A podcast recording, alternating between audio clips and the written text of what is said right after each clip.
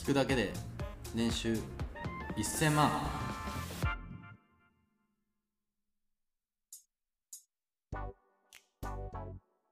こんにちは、大です。こんにちはしいきですえー聞くだけで年収1000万、えー第2弾ということですね。えー今回はあのー前回、まあ、自己紹介とかで終わっちゃったので、具体的な、まあ、年収を上げるコツとか、そうですね、おすすめの、まあ、仕事、仕事選び、あと副業とかについて、まあ、お話ししていければなとは思うんですけども、えはいー何からお話ししていきましょうかね。年収を上げるコツ？年収を上げるコツ。多分前回結構その革新的な部分についてもうお話ししたと思うんですけど、うん、うん、まずまあ環境を変えることと,、うん。うん、うん。えー、と自分の考え方を変えること。そうだね、前回あの調べ方とか、調べ方とか、うん、うん、まあ、考え方。うん、うん。あと環境、はいはいはい、まあ、これがすごい重要に。まあてかこれがもうコツでまあ、そうだよね。基本的には、前前回話したんだよね。うんコツはうん。コツは。ね。だから年収1000万になりたければ年収1000万の人がいる輪輪の中に入ってくださいっていう。うんうんうんうん。で具体的に年収1000万の人がいるわってやっぱ年収いくらですかって聞きづらいじゃない？基本的に、まだ年収そこはちょっと頭を使って、うんうん。自分が求める年収1000万の像を、うんまあ、例えばじゃあうん今自分がサラリーマンやってるのであれば、うんうん。サラリーマンとして年収1000万を取りたいのか、難しいよねそれかそうん。えー不利になって1000万を取りたいのかっていうところで、うんうんうん。まあ、サラリーマンでい年収1000万って多分すごい優秀な人だと思うんだよね。そうだね。ってことは、えっと大体わかるじゃん会社で。うんうんうんうんこの上場企業の人でこのぐらいのクラスだと大体年収1000万だなみたいな。まあそれ調べればまあ出るもんねそれも、うん。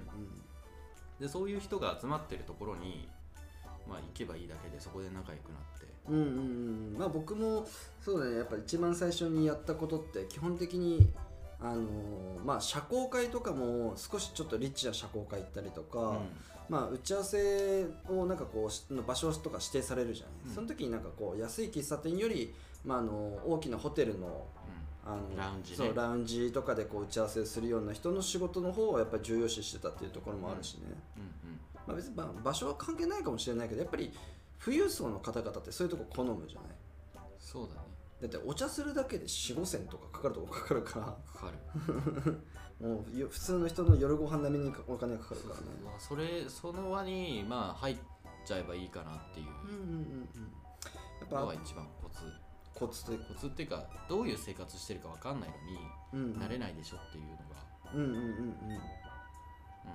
まあ、まず自分がどういう生活をしたいかっていうところを決めなきゃいけないよねそうなってくると、そうそうそうそう。でそしたらあとちょっとまあ今回、まあ、あとマインドの方もねちょっと話していきたいなと思ってるんだけど、あの結局、まあ、このラジオを聴いてる人って年収1000万円いっているかもしくはまあ年収1000万になりたいかの、まあ、こっちのどっちかの2つぐらい、まあ、もしくはまあ年収1億いきたいけど俺らの話このタイトルなんだろうって開いてくれてる人もいると思うんだけど、まあ、特に今ちょっとまあその年収がそんなに高くない人に向けてしかもこのご時世でね。このご時世、まあ社会がガラッと変わっちゃってうん、あの年収1000万って多分手取りにしたら結構下がるんだよね。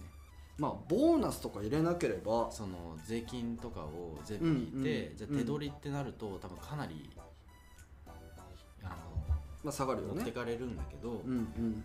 その生活をどこでしたいかっていうのがあるから、うんそれはね自分でやっぱ考えた方がいいと思うんだよね。そうだね。今の結局その手取りだったりとかも自分で決めてることじゃないっていう正直。うん。あのじゃあ年収300万円なんですっていやあなたの年収が300万円なのってあなたが決めたわけであって誰にも強制されたわけじゃないよっていう。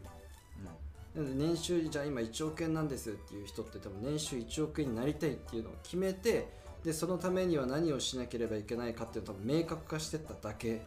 まあ僕も本当にそうなんですけどあのなんかこうぐちぐちこうなんかこう自分の手取りがこう低いかったりとか会社の悪口言ってるんだったらもうやめればいいなもうやめて自分で何かすればいいのになってめちゃくちゃ思ってて。うん。でもその時やっぱ教えてくれる人いなかったからね、でそれでまあこのラジオ、まあ、自分で喋る時にもあのーやっぱ教えてもらってたこととかも共有したいなっていうのはすごい思ったしね。そうだねあと引っ越しちゃうとかね。あ引っ越すのめちゃくちゃ大事。引っ越しちゃってうん。もうちょっと無理するとかうんうん高いところに引っ越しちゃうとか、うんうん。うんそれかもう本当に街を変えてしまうとか。そうだね。なんかやっぱりその環境じゃないですか。もう毎日毎日誰と会うのかどの電車に乗るのか、うんでどどこの、えー取引先、まあ、もしくは上司とお話しするのかっていうのを毎日やってたらそれは結果は変わらないわけであって。そうだね。だからまああと結婚してるとか結婚してないとかもあるけど、んうん。多分30代以下の男性で独身の人とかだったら、うんうん。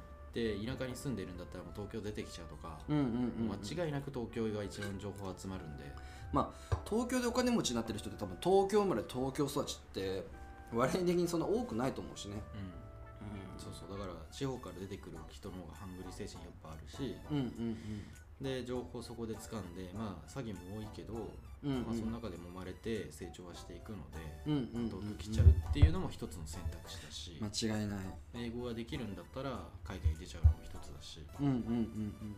ていうふうにちょっとその今いる環境から、えー抜け出す。うんうんうん。で抜け出す時ってまあ本当にきついんだけどうんうん。抜け出していくっていううんうんうん。まあなので東京にもう引っ越してきちゃいなさいと。そうだね。まあ都心大体来ちゃってくださいと。こっちの方 まあ東京東京とあと、まあね、横浜、横浜まあ神奈川横浜。横浜、まあ、都心だよね、うまあ大阪でもいいけど大阪でもでもねやっぱ大阪でも東京の方がやっぱ早いって言ってる。あ大阪に住んでる人と話すこと多いけどうんやっぱ東京はもうなんか明らかに違うって、うんそうだね。それはそうだね、やっぱそのお金持ちのいる環境東京でもじゃあいざ東京行こうって言っても勇気出ないんじゃないかなと思っちゃうけどね。うん。うんまあそうそうそう、まあ、そこはねもうしょうがないんだよ。人間の性質でね、うん。なかなかその現状維持っていうかうんうん。現状を変えるのってすごい体力いるから疲れるんだけど、うんうん。まあ、そういう、まあまあ、それが辛いのであれば、うん。もうその今の現状が一番心地いいんだからそのままでいればいいんじゃないですかっていう。年年収1000万にならなくてもいいみたいなコンテンツじゃん。そ れで満足本当に変えたいんだったら、うんうん行動を伴ってるはずだから、そうだね。まあ引っ越さなくてもいいけど、うん。まあ、一回来てみるとかね。一回来てみてうわすっげえなって多分思うと思うし。1週間ぐらい来てみて、うんうん。いろいろで観光に来るんじゃなくて、うん。し来てみてそのうん。いろんなやつ会ってみればいいんだよね、そうだね。うんまあ言葉も別に通じるわけだから、うん。そうそうそうそう。まあパソコン1台今あればね多分いくらでも稼げる時代だけど、まあ、そのパソコンを通じてでなんかそのネットで知り合った人と、まあ、東京で会うとか、まあ、東京でその仕事をしてる人たちにネットでまあアポイント取って会うっていうのもすごく大切かなっていうのはめちゃくちゃ思うです、まあ、年収ね年収1000万でしょ。だから月80万とか90万ぐらいでしょ。うん。もう労働でもいけるよね。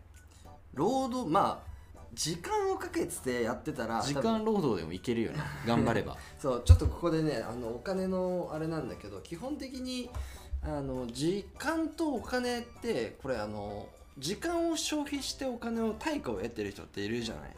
うん。まあ要は月給もそうなんだけど全部あれ時給に直せるじゃないですか。うんそれが均等されて毎月毎月同じだと絶対に上にはいかない、要は固定給だから。でも80万円分の時間をかけて労働したら多分途中で具合悪くなって倒れそうだから なんか1日1 5まあまあ6時間働く。まあでも今だったらいけると思うけどね。そのんしかも専門職とかなんか自分にその手に職がついてる人だったら余計やりやすくて。うんうんうんうん。え今そのクラウドワークスとかランサーズでフリーの人が結構もうリモートで仕事を取ってることが多いので、触れもしますね。もし手に職持ってるのであれば、うんうん。えっと、東京出てきて仕事取っちゃうっていうのも一つの選択肢だし、うんうんうん。今は結構選択肢が広がってるから昔より全然そのお金っていう部分にフォーカスすれば稼ぎやすくはなってるので。めちゃくちゃなってるぞもうそれはそう。本当に。てか日本の収入平均賃金ってずっと下がり続けてて、うんうん。海外のよりもどんどん遅れてるんだよね。うんだから日本ってなんか先進国だと思われてるけどうん。ちょっと発展途上国っていうかにもう抜かれそうになってる現実がうんうんうん。あるけど日本人の精神としてはアジアのナンバーワンだと思ってる島だ、まだ。思ってるでしょだって。思ってるでしょうね、うん、だって絶対中国の人とかバカにしてるし。うん、中国人1億人以上富裕層いるけどね。いる。ね。全然いる。日本より全然多分全然。あと中国に実際行ってみれば分かるけどものすごく発展してるしね。だって都市都市とかも。あの今新宿にあの 3D の猫うんあの新宿に 3D の猫あのこう立体で見える看板あるけどあれ中国とかあの海外とかもっともっと発展しててうん。なんか新宿でこれのレベルなのに海外とかもうすごいことになってるからねあれで。すごいことになってるあそれがあれがたくさんあるみたいな。そうそうそう。日本にはまだなんかこうビルの一箇所にしかポンとないのに、ちょっと気になった人はあの新宿の猫と 3D 看板ちょっとググってもらえればあのいろんな 3D 看板出てくるんだけど、マジで中国の技術はやばい。そうだね、だから結構ほんといろいろあとは今ってお金をすごい借りやすい状態になってるので、うんうんうんえー、と国とかはいい。ろんなところから、まあそれを、まあ、借りるっていうのも一つの手でうんうん。事業資金として。うんうん。であとまあブロックチェーンの、えー、と資産運用とかで、ね。えーと昔のゆうちょって定期預金預けてると年間で8%とかうん。うん10%ぐらいついたやつがあって、えーとまあ、例えば1億とか預けてると年間で1000万ぐらい増えてうんうんるっていうのがあったんで俺らの親はみんな貯金しろって言うんだけどそうだね。今って銀行の定期預金入れても0.01%とかうん。もう普通に1回引き出したら手数料なんか高くなっちゃうんじゃない全然高い。かって全然高い。状態でじゃあ貯金しろって言ってるのってその親の頭の中でもアップデートができないできてないわけで、うんうん。そんなのをその子供に教えてるのもどうかと思うんだけど、うん。そういう教育しかしてこないから、うん。日本人ってお金に対してのそのリテラシーが低すぎて、低いよね。給もらった給料をどう使うかしか考えてなくて、うん。どうふ守ろうかどう減らさないようにしようかっていうのってうん。多分他の国ってずっと議論したり、うん。みんなで話し合ったりうん。自分でいろいろ調べて考えたりしてるけど、まあ、そういうことをまずしてみるっていうのも一つの手で。でちょうどそのブロックチェーンっていうのが出てきて、えー、と今そこにお金が集中してるんで、まあ、うんそこら辺で資産運用するとうん。年100%以上も全然出るやつはあるんでまああるね。年率100%は。あるし、まあ、固くいけばその昔のゆうちょみたいな年8%とか、うんうん。えー10%ぐらいも固くはいけるんですよね。むしろでもなんかその年8%年10%って多分仮想通貨の中でもだいぶ硬い。だいぶ硬い。だいぶ硬いやつだからね、そうそうそう。もうなんかこうなくなっちゃうんじゃないかみたいなやつではなくて年8、まあ、確かに年500%とかもあるじゃないですか。年500%とかのやつはちょっと不安になるかもしれないけど、年8%とかもう本当にガッチガチにうん。安定してるやつで年8%とか10%とか全然ついちゃうからね。そうそうそうそうだからそういうのも情報なんで、うんうんまあ、そういうところを、まあ、調べてうんうんやってみるっていうのでもいいと思います、まあ仮想通貨のプロですからねシーキ君はね。うん。あとはあのあれかなと僕は思うのは年収をこう上げたいけどやっぱこう仕事今の仕事を辞めた時に次の仕事をこうなんていうのかなこう選ぶっていう作業をするじゃないですか。じゃなくてあのさっきシーキ君もポロッと言ったけど今フリーランスフリーランスの時代だったら個人の時代って言われてるぐらい、まあ、その個人の能力ってすごい求められててあのこれちょっと社長さんが聞いてたらちょっとおいってなるかもしれないんだけどあの実際に自分が手につけてた職を、えーフリーランスとかで出したら結構あ俺の給料って散々抜かれてんなっていうのが分かるじゃないですか。あ実はなんかこう50万円ぐらいの価値あったのに俺20万円ちょいちょいしかもらってなかったわみたいな。まあまあまあそれはもう会社として、うんうん。えっと会社が社会保険払ったり、うんうん。退職金積み立ててたりうんうん。あとはあの何福利厚生をしてくれたりっていう、あとはその会社の看板使って営業してるっていうのがあるんで、まあそんぐらいは取られてるんだけど、うんうん。確かに自分のその職スキルを生かす場はかなりあるんでうん。そういう影響がいらないでできる環境が今整ってきてるんで、はいはいはい。まあ、そこで実績つけてもいいと思うし、うんうんうん。もしそれの営業ができないのであればまだ、えー、と会社に入ってた方がいいかもしれないけど。まあ一回でもうなんかもうとりあえず先に決めちゃう決断しちゃうっていうのも早いけどね、うんそうだね。もうちょっと自分も年収ちょっと5000ま万ぐらいあやりながらねやってもいいし、うん。でも俺この間知り合った人でさうんうん。まだサラリーマンやってるんだけど、うん。会社27社ぐらい経営してんのよ。その人、サラリーマンやりながら、うん、そういう人もいるの。ね、やっぱねあのサラリーマンやりながら、まあ、会社をたくさん経営する学生やりながら、まあ、日本でもね実際に学生で40億稼いだりとか、うん。もう学生で学生のうちに数億円稼いだって人もたくさんいるし、うん多分そのみんな多分できない理由としていや俺会社で勤めてるからって言っちゃうだけなんだよそうそうねまあ、できない理由をね考えやすいからね人間って。時間がないとかお金がないとかさ、うん。実際いらないよねっていう。うんお金は借りればいいし、うん時間は作ればいいし、だから結局その何か言い訳が出てくるっていうこと自体がもうやりたくないんだからその現状維持でいいでしょっていう いやそれをなんかこうさこうなんだろうこのラジオ聞いてやってみようかなっていう感じしないといけないわけじゃない。そう現状維持でいいじゃないってなっちゃうと。そういう気持ちなんだったらもう現状維持でいいんじゃない？それをなんかこう変えてあげたいよね。俺はさやっぱりその子供もこう今来月で1歳になる子供がいて、うん。その子が二十歳ぐらいになった時に日本がすごく暮らしやすかったりうん、日本で富裕層がたくさん増えててほしいっていうのが正直なところ。うん、そうだね。うん。だからまあこれを聞いてる人がなんかそういうふうに言われたらちょっとムカつくじゃん。現状維持でいいって、だからムカつくってことはそう思ってんでしょって思っちゃうから。そうだね。反発しないとねでもね。そうそう反発してもらって、うんうん。あのちゃんと成功してもらえればなっていう、うんうんうんうん。まあちょそういうチャンネルだからね、うん。あのしっかり第3弾第4弾で聞いてた時にめちゃくちゃいい情報とか絶対出てくるから。めちゃくちゃいい情報とかね。やっぱその旬な稼げる情報とかもやっぱ椎木君から俺たくさんもらっててあのやっぱ情報力っていうかまあネットワークだよね。ネットワークやばいなと思うもん毎回。そう、まあ、いろんな人から連絡来るしね。すごいよね。一回あのほら遊んだ後にあの椎木君携帯忘れて僕が届けたことあったじゃないですか、ずーっと鳴ってますもんね携帯そんな鳴るっていうぐらいなんでこんな2時間ぐらい届けに行くの？に2時間ぐらいかかってその間もずーっと携帯鳴りっぱなしだったからそんな鳴る？みたいになってたもんね。そうだから土日あんまり見たくないっていう。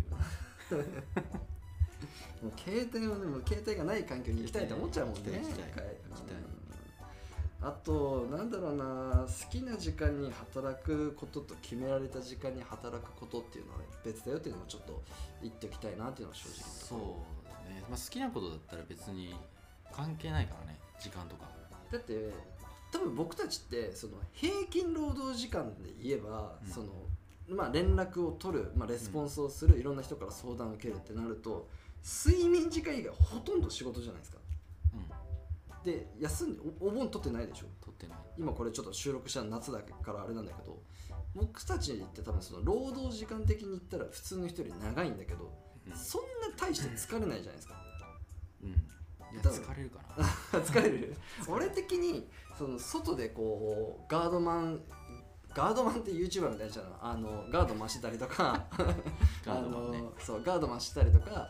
あのまあ飛び職もやったことがあるんだけど学生時代の時に、学生の時じゃないんだうん肉体的にね。そう肉体的に疲れたりとか。あとうん。上司の機嫌を伺いながら仕事したりとかするとう8時間ぐらいで限界になっちゃうんだよねやっぱ、ん、うん、なるほどね。やらなきゃいけない。はいはいはい。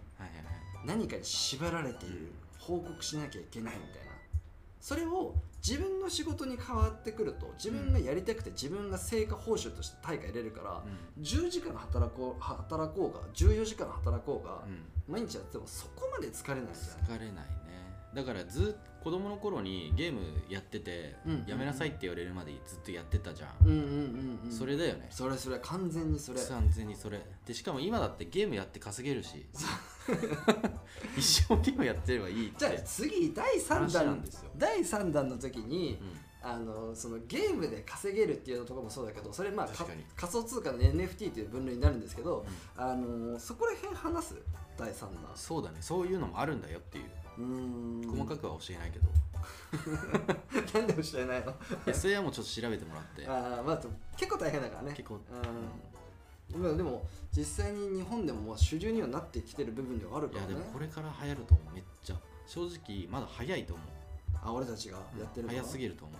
あー、まあ、今このやってるからもう遅いんじゃないかって思ってるけどじゃあ周りに誰がやってるってかまだ日本の仮想通貨のやってる人口の割合3%だっけ？いやもうちょっといるんじゃない？隠れ。あほただホルダーしてるだけだみんな、ねあの会社で言えないらしい持ってるって、なあなんで？なんで言えないんだろう。まあ副業禁止のところもあるし。うんつかもう副業禁止の会社とか俺からしたらやめた方がいい。うん。あの今空港とかでも副業解禁になってるからね。うん。まあ、ヤフーとかもね。うん。あの副業でヤフーに入社するっていうのを発表してたしねヤフーが。てかその副業副業をやってくんないやらないんだったら一生絶対にリストラとかしないでねっていう感じだよね、そうだね。そもそもね収入が1本しかなかったらもう1本折れちゃうとねうん。その人路頭に迷っちゃうから。うん。てかそれをやり続けてたからちょっと日本がなんかカタカタな部分もあるけどね、うん。そうだね。まあだからし、まあ、調べることと今時流に乗ってるそのブロックチェーン関係はもうお金が回ってるんで今すぐ稼ぎたいんだったら、まあそこら辺を調べるのが一番手っ取り早いかなっていう。仮想通貨で年収1000万っていうタイトルで買える、あと例えば今後5年10年ってうん、うん。もし何か手をつけたい手に職つけたいのであれば、えープログラミング。そうだよね。特にブロックチェーン。うんうん関連うん。うんで別にプログラミングって、まあ、自分ができないのに言うのもなんだけどうん。あんま難しくないんで。うんうんうんなんかよくわかんないなんか黒い画面にいろんなコードが入ってて難しそうに見えるけどうんうん。なんか語学学習してるようなもんなんで、まあ、英語より簡単だし、うんうんうん。まあ、それを始めてみるのもいいと思いあます、めちゃくちゃ重要あるからね。プログラマー優秀なプログラマーなかなか日本人でっていないもんね。で今一番稼げるのが、えっと、ブロックチェーンの、うん。えープロジェクトのプロジェクトマネージャー。プロジェクトのプロジェクトマネージャー。プロジェクトを管理する、うんうん。えーエンジニアとか、うんうん。えーとあと投資家、うん。あとメディアとかうん。全てに、えー、と連絡しをしてうん。統括する人。はいはいこれはもう年収2000万超えるね。うん。余裕で。3000万ぐらいいくんじゃないかな。これできる人は。うん。でも日本にできる人ってもう本当に何人かしかいなくて。うんうん。でも、えっとそれをなんだろう日本が育たない土壌っていうのはあるんだけど、えっとそこに行くその技術をつけるところはあるのでうんうんうんうん。もし30代以下でやる気がある人とかだったら、うん。まあそこを目指してもいいんじゃないかなっていう、はいはいはいはいはい。うんまあ30代以下でパソコン押せよって遅くないからね。うん。うん全然。30代以下でね。うん。うんやる気があって。うんなんか管理とか得意な人とかだったら全然。いくらなの？でも海外だったらほんともっと超えるかもね。5000万とか。てか多分その多分なショットっていう言い方をしたらあれだけどうん。これやったらいくらだよ。うん。じゃあプログラマーって基本的に。うん。1ヶ月間毎日これやってくださいねじゃなくてこれ構築したらいくらだよってなるから、もう1ヶ月で仕事何個か受けようと思えば受けれるし。でその自分でも請け負いきれないやつを、まあ、例えばね人気が出てきたりとかいいせいあの結果を残せれば知り合いのプログラマーだったりとかプログラマーがこう参加してるなんだろうねディスコードでもいいし何かのそういうコミュニティツール使ってその人たちに投げちゃって、えーまあ割合で自分も報酬もらいながら人に仕事してもらうでもいいと思うし。うん。うんだからやりようはいくらでもあるはあるよね。うんある。いろいろ本当にある。うんうんうん。ので、えーとまあ、今の自由に乗ってるところに行った方がいいんじゃないですかっていう感じですね。はいはいはい。あとは他の業界は、えー、と e スポーツ e スポーツね。あとあの配信業はいはいはい。YouTube とか。はいはい。あれもなんか見てると、うん。もうちょっといけそうな気はしてて。やっぱ僕の知り合いの社長さんで、うん。あのポコチャとかうん。17ライブとか、あのをまとめてる総代理店の方がいるんだけど、そこで未経験でもやっぱもう2ヶ月後ぐらいには月収50万60万とかになってたからね。うん。そこの社長さんが「いや絶対大丈夫だから」みたいな。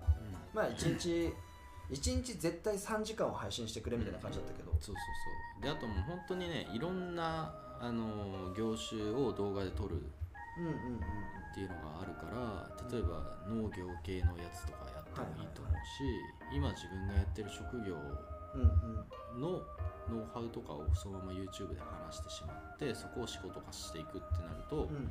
そのままフリーランス専攻してもうまくいくんじゃないかな、うんうんうんうん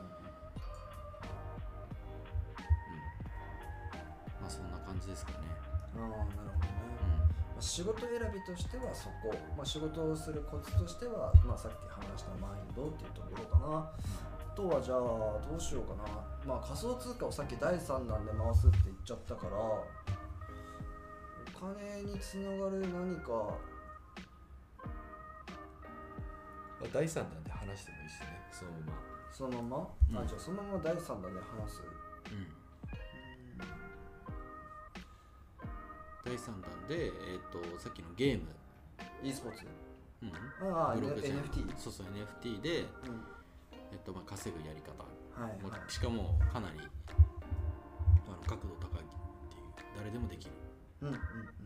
じゃあそこら辺を話すっていうところにしておいてこれをもしも聞いてもらってる方にはちょっとね聞く前にね NFT とかググってほしいよね、うん確かうん、NFT っていうワードとまああと、まあ、仮想通 DeFi だね、に DeFi うん、DeFi とかちょっとググってもらって少し、まあ、確かに最初あの見た瞬間に嫌になるかもしれないけどね。もうもうまあ軽くだったら説明するんでね、うん。次回。うん。第3回で、はいはいはいはい。じゃあ第3回までは、うんうん。ブロックチェーンのうんうん。あブロックチェーンゲームでの稼ぎ方。はいはいはい。多分自分でやっても10万ぐらい1人稼げるので1ヶ月。余裕でいけるでしょ。1ヶ月10万ぐらいいけるんで、うんうん。はい。まあ、あと年利90%ぐらいのやつ教えます。わかりました。じゃあそんな感じで終わりますか？はい。今回は第2弾。じゃあ、えー第3弾をお楽しみにということで、はい、お楽しみに、はい。ありがとうございました、はいありがとうございました。はーい